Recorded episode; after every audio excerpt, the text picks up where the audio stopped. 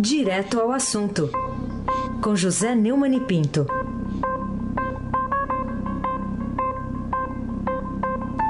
Neumann, sem vacilar, bom dia. Bom dia! Você que não vacila, hum. esse abaque, o craque. Bom dia, Carolina Ercolim, tintim por tintim. Bom dia. Bom dia, Almirante Nelson Volter. Bom dia, Diego Henrique de Carvalho. Bom dia, Marcelo Evangelista Biasi. Bom dia, Clã. Bonfim, Emanuel, Alice Isadora. Bom dia, ouvinte da Rádio Eldorado, 107,3 FM. Aysen Abac, hum. craque. Vamos começar com a revelação histórica importante feita ontem a respeito de uma reunião de generais do Exército Brasileiro, 15 dias depois da posse do presidente Ernesto Geisel. Que revelação histórica, Neumann. É, o Matias Spector, que a gente conhece de artigos aqui no Estadão, na Folha, então, hoje é pesquisador da Fundação Getúlio Vargas. E na sua pesquisa ele descobriu, é, em documentos é, tornados a públicos, nos, a público nos Estados Unidos, que o diretor da uh, Central Intelligence Agency, a famosíssima CIA, a CIA, né? William Cosby, é, encaminhou um memorando para o então secretário de Estado, Henry Kissinger, informando que o general Ernesto Geisel, que havia assumido o poder no dia 15 de março de 1974, teve uma reunião é, com o general Milton Tavares de Souza, o Milton Caveirinha, foi até comandante aqui, a nome de viaduto aqui em São Paulo, que estava saindo do, da Central de Inteligência do Exército, a CIE, a CIE, CIE, CIE, né? E o general que estava entrando, que era o Confúcio Danton de Paulo Avelino, mas com a presença ainda do general João Batista Figueiredo, que à época era diretor do, do Serviço Nacional de Informações, o SNI. Pois bem, nessa reunião, uh, segundo o Cosby contou ao Kissinger, o general Milton Tavares de Souza contou ao general Ernesto Geisel que havia uma política de execução de inimigos, de, que eles chamam de terroristas perigosos, e que 104 eh, haviam sido executados no governo Médici, Emílio Garrastazu Médici, que tinha acabado, que tinha sido substituído exatamente pelo Geisel. Perguntou ao Geisel eh, se essa política seria seguida no governo dele. E o Geisel pediu um tempo para pensar, e no dia 1 de abril, por acaso, dia da mentira, mas não foi mentira, né? William Cosby escreveu a mentira no memorando por Kissinger, é, que essa política seria seguida assim, só que é, passaria a ficar sob o controle do general Figueiredo. Então o general Figueiredo decidiria caso a caso a execução de algum inimigo, de algum subversivo perigoso. Carolina Ercolim. Neumani, o que é e por que essa descoberta do pesquisador da FGV, Matias Spector, altera de forma significativa a história recente do Brasil? Pois é, pela história oficial do Brasil, há livros escritos, livros em vários volumes e tal, a respeito dos governos Geisel e Figueiredo, seria um governo, a famosa abertura ampla, geral e restrita, foi essa a forma que a ditadura militar encontrou para se encerrar, sair de cena e ser substituída no Estado Democrático de Direito. Ah, essa história ela repõe as coisas no devido lugar. É claro que a abertura teve uma importância grande, ela foi lenta demais, talvez, mas teve uma importância muito grande é, dentro do próprio regime, o regime é, apodreceu. Na verdade, a história não dá a devida atenção ao que de fato aconteceu. E essa, esse episódio vem chamar a atenção para isso. A, a, ditadura militar existiu, ao contrário é, de um bando aí que fica escrevendo que não houve e tal, como se pudesse reformar a história. O Stalin, que é considerado o maior inimigo deles, é tentou isso e conseguiu com algum sucesso, né? É, ela começou a apodrecer quando é, as brigas internas entre os comandantes militares terminaram é, levando a uma exacerbação dessa ordem que o gás deu. E é claro que não existe a possibilidade de você ter controle sobre um, uma decisão como essa. Então, perder o controle, eh, não ninguém acredita que esse, o caso, por exemplo, do Vladimir Herzog e depois do Manuel Fiel Filho, é, nas dependências do, da delegacia lá do Doicode, na rua Tutóia, pertinho ali do comando, na época, segundo Exército, hoje o Comando Sudeste, ter sido controlada por cima. Não foi. Perdeu o controle e os próprios torturadores terminavam matando. Né? E, e a morte do Vladimir Herzog tem uma importância histórica, justamente que é um momento crucial em que a ditadura mostra, arreganha seus, suas garras para a sociedade, mostrando que, ao combater a guerra suja dos comunistas que queriam tomar o poder e implantar uma outra ditadura, e não a democracia, terminaram atingindo a própria sociedade. E Vladimir Herzog, por exemplo, era é, simpatizante do Partido Comunista, que era contra a luta armada, né? E terminou sendo torturado até a morte é, no, na independência lá do Doicode. Então, é o famoso culto ecumênico na catedral, lá na Sé, é, pela alma de Vladimir, e depois a morte de Manuel Feofilho, aí sim que solaparam é, esse poder absolutista que terminaram virando a história e é, a, a, ditadura ruiu sobre os, os, seus próprios pés de barro. Aysen Abak. Só um registro aqui, Neumann, né, que o viaduto Milton, General Milton Tavares de Souza teve uma polêmica, né, acabou mudando de nome, a Câmara aprovou, Kassab, na época prefeito, sancionou, é ali no, no comecinho da marginal do Tietê, saindo da Ayrton Senna, virou viaduto desembargador Domingos Franchuli Neto, né? Essa polêmica de mudança de nomes aí. É, da mesma forma que o, o elevado, o Minhocão, né? que era Marechal Arthur da Costa e Silva, virou isso. presidente João Goulart. Bom, a gente vai continuar acompanhando, porque isso é uma história, todos nós gostamos, né? E até então a história que sabia era de Geisel mais moderado, enquadrando lá o, o general Silvio Frota, é, né? O que fato aconteceu é. quando o Geisel, porque o Geisel tentou fazer um sucessor civil. Eu isso. acompanhei isso de perto, porque eu acompanhava uhum. o Paulo Egídio Martins, como governador civil de São Paulo, que o Geisel colocou lá para ser o seu sucessor. Só que a linha dura é, matou Vladimir Herzog, inclusive, para solapar o prestígio do Paulo Egídio, porque o Vladimir era diretor do jornalismo da cultura, é, nomeado pelo José Minzin, um grande empresário, tem tudo na vida, menos foi comunista, né? grande colecionador de livros e tal. E isso é que levou à demissão do general Ednardo. Primeiro a do, do Vladimir, depois Manuel Filho, é, a demissão do general Ednardo Dávila Melo no comando do exército aqui, e por fim a rasteira que o Geisel deu ao general Silvio Frota, que uhum. queria implantar a ditadura, e no fim o Geisel impôs o nome do João Figueiredo, que continuou o que ele chamava de abertura ampla, geral e restrita. E lenta, né? É, Frota que queria ser o sucessor do Geisel. Bom, vamos, vamos, vamos para o nosso. voltar aqui para os nossos tempos atuais, né, Neumann? O que, que significa o resultado de 5 a 0 no plenário virtual da segunda turma do STF contra o recurso da defesa de Lula para que fosse suspensa a decretação do início do cumprimento da pena lá de é, do, a pena lá dele no dada né, pelo Tribunal Regional Federal da Quarta Região, também por unanimidade, né? E que consequências isso vai ter? Bom, é, em primeiro lugar, anotamos aí as várias goleadas históricas que a defesa do Lula tem levado. O jogo começou 1 a 0 com a, a, a pena de nove anos e meio é, dada pelo juiz Sérgio Moro na 13ª Vara Federal, lá de Curitiba, né? Ao ser submetido ao Tribunal Regional Federal da Quarta Região, TRF4, em Porto Alegre, é, a turma manteve a condenação e aumentou a pena é, para é, 20 anos e um mês. Né? Essa, essa pena foi contestada pela defesa no Tribunal Superior de Justiça e perdeu de 9 a 0 é, o habeas corpus. Foi para o, o Supremo Tribunal Federal e perdeu por 6 a 5. Na segunda turma, que é uma turma considerada leniente, é, chegou a ganhar uma vez, depois de ter sido negada por Faquin, que era o relator, e depois de ter sido duas vezes derrotada por 5 a 0, ela, uh, no fim, houve uma, uma vitória da defesa do Lula por 3 a 2, que foi a transferência de alguns, é, algumas delações premiadas da Aldebrecht para a Justiça de São Paulo.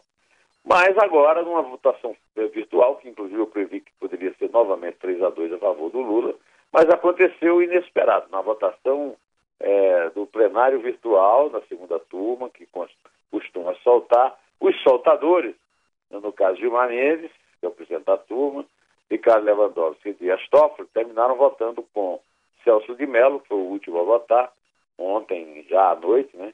E com o relator, todos seguindo o relator, negando ah, ah, o pedido eh, da defesa do Lula, que era um pedido assim meio surrealista. Pedia que ele fosse solto porque ele foi preso antes que o seu último embargo no TRF4 fosse negado. Quer dizer, era como se estivesse é, pedindo para entrar numa máquina do tempo e voltar tudo atrás, né? Carolina Ercolim, tintim por tintim. Neumani, antes mesmo de o decano do Supremo Tribunal Federal dar o quinto voto contra o recurso da defesa de Lula, seus advogados voltaram a recorrer, desta vez contra a negação de um habeas corpus pelo Superior Tribunal de Justiça. Qual é o destino desse recurso? É, o recurso foi para o vice-presidente do Superior Tribunal de Justiça, Humberto Martins, que o remeteu ao Supremo por causa da existência de uma jurisprudência é, que o Supremo vem reafirmando, né, com o voto decisivo e sempre permanente de Rosa Weber, de que realmente é possível que um juiz autorize o início do cumprimento da, da execução da pena quando a decisão é tomada na segunda instância. Isso é baseado num, num fato jurídico concreto que é que o, o, é o último julgamento factual. O, julga, o, último julgamento factual é o da segunda instância. Quer dizer, não se discute mais se houve o crime. É, você, é, a, a, culpabilidade é adiada às calendas gregas através de um, de um incerto na Constituição e no Código Penal. Mas a materialidade do crime, o fato do crime, é, é decretado na segunda instância, na primeira votação em colegiado, e foi por 3 a 0 o, é, é, o que muda completamente qualquer tentativa de ficar recorrendo ao infinito com o preso é, solto. Né? Então, o Lula não foi solto por esse motivo muito simples. O próprio Gilmar Mendes, que tem votado é, de forma rebelde contra a jurisprudência, ao mudar de voto, ele era a favor da prisão após a segunda instância e mudou o voto, disse isso uh, usou o mesmo argumento de Rosa Weber. É, ele não pode ir contra a decisão da maioria do plenário do Supremo, porque aí nega a própria questão da colegialidade. Né? Então, esse recurso foi imediatamente negado por Edson Fachin. Ainda ontem à noite, antes até do, do como você disse, Carolina, do Celso de Mello dar o seu voto no plenário virtual. Então, o, o que é que acontece? A defesa do Lula vai voltar a recorrer com ele preso é, recorre quase infinitamente, é altamente cansativo, tem gente até reclamando da rapidez do, do, do julgamento do recurso, mas fazer o quê? O, o, ministro, a hora que o recurso cai na mão dele, ele tem o poder de decidir monocraticamente, foi o que o Faquin fez. É, é mais uma goleada e mais uma vez o Lula permanece preso, não foi solto, não vai responder em liberdade aos inúmeros recursos que o nosso sistema legal surrealista permite abaque, o craque. Vamos falar de outra goleada, agora por 9 a 1 também lá no Supremo, só que essa do, do plenário. Não foi aquela do Grêmio sobre o Santos, não. Não, não, essa é outra. Você não ficou triste com aquela goleada? Não, aquela foi 5 a 1 né? É, mas você, você é, é gremista? Não, não sou, não. Não, não sou, não. não você não é nada verde, contra o Grêmio também. azul? Não entendi porque não, ficou tão feliz. Não tem nada contra o Grêmio também, não. Ah, mas, é. mas vamos lá. Você é fã do Renato Portaluppi, entendi. Se um dia ele vier para o Palmeiras, podemos conversar. Bom, vamos lá. Vamos falar aqui de um recurso apresentado pelo ministro-chefe da Casa Civil, Eliseu Patilli, mas isso quando ele era deputado ainda, né? É. Tentando enquadrar o crime por improbidade administrativa é, para que fosse tivesse foro privilegiado. O Supremo disse que não, né, Neumann? Mas demorou para falar não. Não, não demorou, como sempre, né? O Supremo é lerdo e muito leniente. Nesse caso, o que aconteceu foi que o próprio Supremo tomou uma decisão, teoricamente, eu já, já até comentei isso aqui por 11 a 0, na prática por 9 a 2, é, de que o foro privilegiado para parlamentares, deputados federais e senadores da República, ele só é usado quando o, é, no ano, no, no, durante o, no ano não, durante a legislatura, né, é, em que o crime foi cometido e se for um crime relativo à função. E é o, o, o motivo do pedido do Eliseu Rezende, né? Rezende não, Eliseu Padilha, desculpe, tem até uma rima, né? Quadrilha, que Antônio Carlos gostava de usar com ele. É, dizia respeito a isso, ele queria enquadrar isso aí como um crime de, de função, quer dizer, como o, o, o, recurso dele é genial, né? É, é como se é, improbidade administrativa fizesse parte das obrigações dos parlamentares. Aí o Supremo disse não com 9 a 1. Ainda teve um lá que votou a favor, Carolina Ercolim, tintim por tintim. Pois é, duro, né? Aliás, o que levou o ministro da Segurança Pública, Raul Jungmann, a revelar publicamente detalhes da investigação da Polícia Fluminense sobre a execução da vereadora Marielle e do motorista Anderson Gomes no bairro do Estácio, no centro do Rio? 16 de março. Aliás, nessa madrugada foi feita a reconstituição do crime. Durou com... cinco horas, né, Carolina? Cinco horas e, e eles usaram armamento de verdade, né, para fazer o disparo, para para entender a questão das testemunhas, ouvindo esses disparos, tentando identificar qual poderia ter sido a arma utilizada no crime? É, para você ter uma ideia da grande competência da Polícia Fluminense e da é, eficiência da, da intervenção militar na segurança do Rio, essa reconstrução está sendo feita 57 dias depois da morte. E quando apareceu uma testemunha, ainda não revelado o nome, está sendo protegida, inclusive da possibilidade de, de, ser queimado como arquivo, né? É, entregou é, quem teriam sido os mandantes e informou que a polícia não sabia até então né, que a arma usada não foi uma pistola, como, a polícia achava, mas sim uma submetralhadora. Né? A Constituição levou cinco horas e uh, o, o, uso de arma real foi a pretexto de que os, as testemunhas que, enfim, depois de 57 dias estão sendo ouvidas, ouvissem o barulho das balas para poder reconhecer se eram aquelas balas mesmo. O segredo dessa investigação seria a surpresa. A surpresa foi quebrada pelo jornal que cumpre, o Globo cumpriu a função de dar a notícia, né? Agora aparece o Raul Jungmann para contar o que todo mundo já sabia oficialmente. Quer dizer, com um chefe como esse, ninguém precisa de inimigo. Né? A Polícia do Rio já não tem grande empenho em resolver o negócio. Aí aparece o Raul Jungmann e fala o seguinte: Almirante Nelson, toca o Raul Jungmann. Eu disse lá atrás, vocês devem se recordar, que tudo apontava para as milícias. Não, não, estou dizendo que são esses especificamente. O que eu posso dizer é que estes e outros todos são investigados e que a investigação no caso Marielle está chegando na sua etapa final. E eu acredito que em breve nós vamos ter resultados. Mas não é um gênio. Não é realmente um gênio da raça, o Jungmann.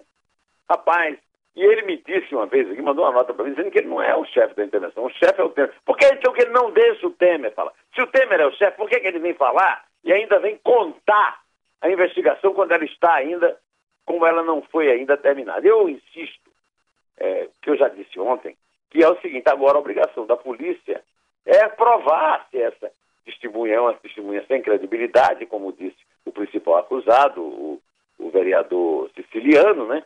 Que não se perca pelo nome, ou se ela falou a verdade. Isso é a polícia que tem que provar. É que tinha um policial da ativa e outro é, retirado, né, da, da, aposentado, dentro do carro com os pistoleiros e outras, outras e as indicações da, feita lá do tal do Caricica, Caricica né, e o, e o, o siciliano. A polícia vai ter que trabalhar para provar. Agora, com um chefe como esse, revelando o que a polícia está fazendo, Ninguém precisa de inimigo. Ai, sem abaque, o craque. Isso aí. O Neumann, outro assunto aqui, o Ministério Público. É um vacilão, né? O... É, aí vacilou, né? Aí vacilou. É um tremendo vacilão. Aí vacilou. Mas olha aqui, o Ministério Público denunciou na Operação Cifra Oculta o ex-prefeito de São Paulo, Fernando Haddad, por caixa 2 de 2.600 na campanha que, que ele venceu para a Prefeitura em 2012. No que, que isso pode afetar a candidatura do PT à presidência da República? É, acontece o seguinte, o Fernando Haddad está sendo apontado é, desde há muito tempo como um dos dois vices, o outro seria o Jacques Wagner, e os dois estão comprometidos aí na, na, na, em operações de investigação da justiça, né? Ele está sendo apontado como aquele vice, o que o Lula preso aliás, o Lula condenado, é, o, a teoria seria que Lula condenado participasse dos debates, registrasse a candidatura e levasse com ele para os debates. Os, um, o, o, seu candidato seria ou o Jacques ou o, o Fernando Haddad. Primeiro, a complicação dessa, dessa estratégia é que o Lula continuou preso. E, evidentemente, por exemplo, não participa de uma sabatina da Folha. O, o PT entrou na justiça para que ele participasse. O Lula está preso. Preso por um crime comum, corrupção passiva. E lavagem, aliás, dois crimes de lavagem de dinheiro. Não pode ir para os debates. E o Fernando Haddad está tendo essa opção, né? De ser o cara que depois vai chegar na hora de aparecer a foto na maquininha, é, através dessas, dessa investigação da promotoria de São Paulo, que o acusa de ter é, usado Caixa 2, é um crime eleitoral, em 2 bilhões e 600 milhões de reais é, do, do, movimento contábil de, de sua, é, de sua campanha. É, vamos ver, isso ainda tem uma, um desdobramento, não se sabe até quando o Lula ficará preso, mas enquanto ele ficar preso, aliás, preso ele não podia escrever carta, ele não podia é, dar entrevista, não podia dar depoimento para o Gilmar Mendes, está planejando filmá-la para falar sobre a Constituinte, não podia estar recebendo assistência espiritual de irmão leigo, nem assistência médica de médico que não pratica a medicina, etc, etc. Mas isso, aliás, está preso há tempo demais naquela sala de de Estado-Maior, já podia estar cumprindo pena na cadeia, né? Que é o que, foi, que ele foi destinado, Carolina Ercolim. Como foi que... Tintim por tintim. Ah, bom. Como foi que a Petrobras foi a um poço mais fundo do que os do pré-sal e agora voltou ao topo da comparação da avaliação de patrimônio? Foi por desastre e depois milagre? É, nem foi desastre, nem milagre. A, a Petrobras era, uma, era a maior estatal brasileira, teve seus cofres todos é, realmente esvaziados, foram, foi praticamente lavado o cofre depois. A Petrobras conheceu um baque sério, se endividou gravemente, porque, entre outros, além de ter sido roubada, o petrolão é o nome desse escândalo, ela teve a sua política de preço contaminada por decisões políticas demagógicas é, e populistas. Por isso que ela foi ao fundo do poço, não foi um desastre. Agora, a recuperação é porque, entre os poucos, as poucas virtudes do governo Temer, que era vice da Dilma, que é uma das autoras do desastre da Petrobras, foi a nomeação de Pedro Parente para a presidência da Petrobras, com uma gestão competente, em pouco tempo, muito pouco tempo, no negócio. Antigamente se dizia que o melhor negócio do mundo era um poço de petróleo bem administrado. E o segundo melhor negócio do mundo era um poço de petróleo mal administrado. Uma prova de que isso é verdade um, uma, houve também uma elevação dos preços do petróleo por causa das crises lá do Oriente Médio, a questão lá do Irã. Ah, o Pedro Parente pôde levantar de volta a Petrobras. Pedro Parente não é um vacilão, ao contrário do Jungmann, ao contrário do Eliseu, Padilha, ao contrário de vacilões, muitos vacilões da República. Vamos ver o que é que, como é que é a história do vacilão pelo Zeca Pagodinho, que é o que o nosso querido almirante Nelson Volter vai tocar para nós agora.